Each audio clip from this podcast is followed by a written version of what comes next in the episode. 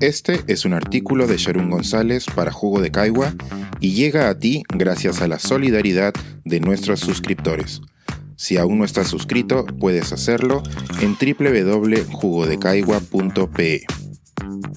Las mujeres de la guerra. Una lectura de género sobre los conflictos bélicos. Fuerte y orgullosa de serlo. Así se sentía Kayla Williams mientras hacía 55 lagartijas en un minuto o cuando sostenía una M4 y sentía la pólvora, el olor de la fuerza. Kayla creía que era tan capaz como cualquier soldado del ejército estadounidense y quizás por eso fue promovida como sargenta durante su destacamento a Irak. Las situaciones de violencia y peligro mortal que ella afrontaba en el campo de guerra eran a veces opacadas por la actitud de sus colegas.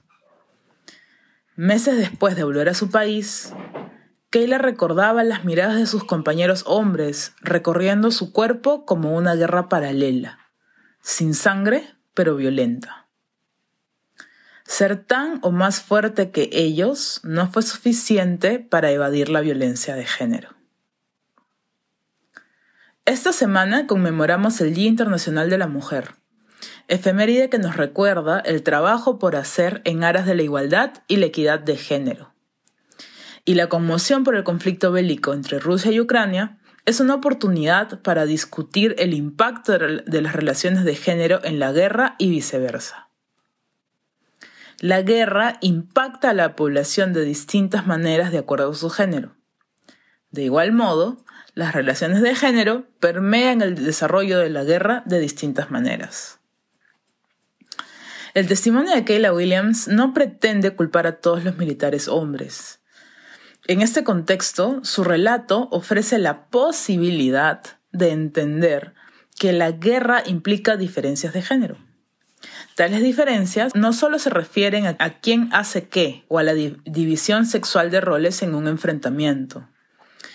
Es cierto que más hombres que mujeres mueren en combate. No obstante, cuando las mujeres luchan, son propensas a ser agredidas por otros hombres, debido a, las relaciones de género que subyacen en su posición como soldadas, por ejemplo. La Oficina de la Alta Comisionada de las Naciones Unidas para los Derechos Humanos, ACNUD por sus siglas en inglés, calcula que alrededor de 1,7 millones de personas han dejado Ucrania desde el inicio del conflicto. Un desplazamiento forzoso como ese suele marcar otra división basada en género. La mayoría de refugiados adultos por conflicto armado en el mundo son mujeres. Ellas, además, cumplen el rol característico de cuidar de los más jóvenes, ancianos y enfermos en condiciones extremas. La conclusión no es que las mujeres sufran más que los hombres en la guerra, sino que la diferencia en sus experiencias son explicadas por las relaciones desiguales preexistentes. En este caso, el estereotipo que asigna a la mujer las labores de cuidado. Así como existe el impulso por proteger a las mujeres durante la guerra debido a su rol principalmente reproductivo, existe también una perspectiva sobre ellas como antiguerra. Ambas nociones son producto de estereotipos, de acuerdo a la socióloga Cynthia Cockburn. Si bien algunas encuestas revelan que las mujeres son menos favorables a la guerra que los hombres, otros datos cualitativos destacan casos en los que mujeres apoyan proyectos masculinos de guerra. A propósito, Cockburn recuerda la campaña de las plumas blancas.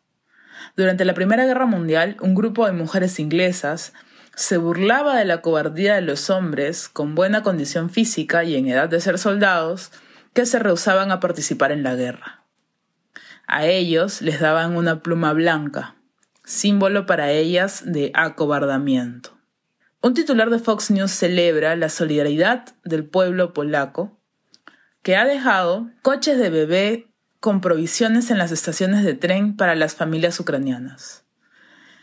El mismo titular asume a las madres que huyen de la guerra como las destinatarias de aquellos regalos. El cuidado de los niños se sobreentiende entonces como femenino y la paternidad es descartada como una posibilidad.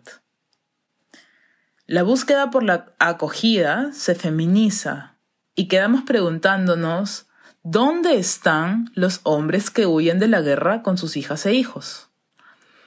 O tal vez no nos preguntamos nada porque precisamente la guerra no hace más que enfatizar los esquemas de género que arrastramos desde siempre. El rasgo revelador de la guerra es que también se generan nuevas relaciones de género en ese contexto. Una de las violencias contingentes a la guerra es la violencia sexual. Una característica de varias guerras, según Cockburn, es la violación de las mujeres y algunos hombres por parte de hombres.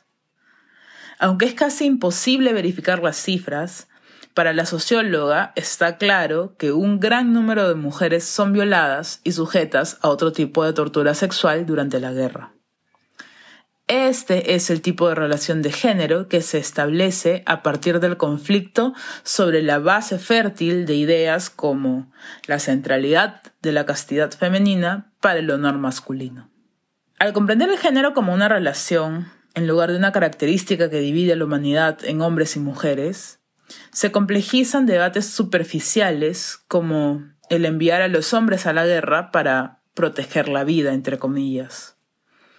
Tales posturas no contemplan la vida de las mujeres por su importancia inherente, sino por la vida que pueden reproducir durante y después de la guerra, de forma que la reducen a su rol reproductivo.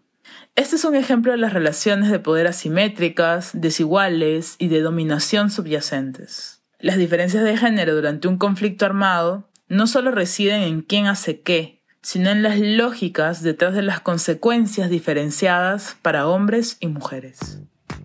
Este es un artículo de Sharon González para Jugo de Caigua y llega a ti gracias a la solidaridad de nuestros suscriptores. Si aún no estás suscrito, puedes hacerlo en www.jugodecaigua.pe.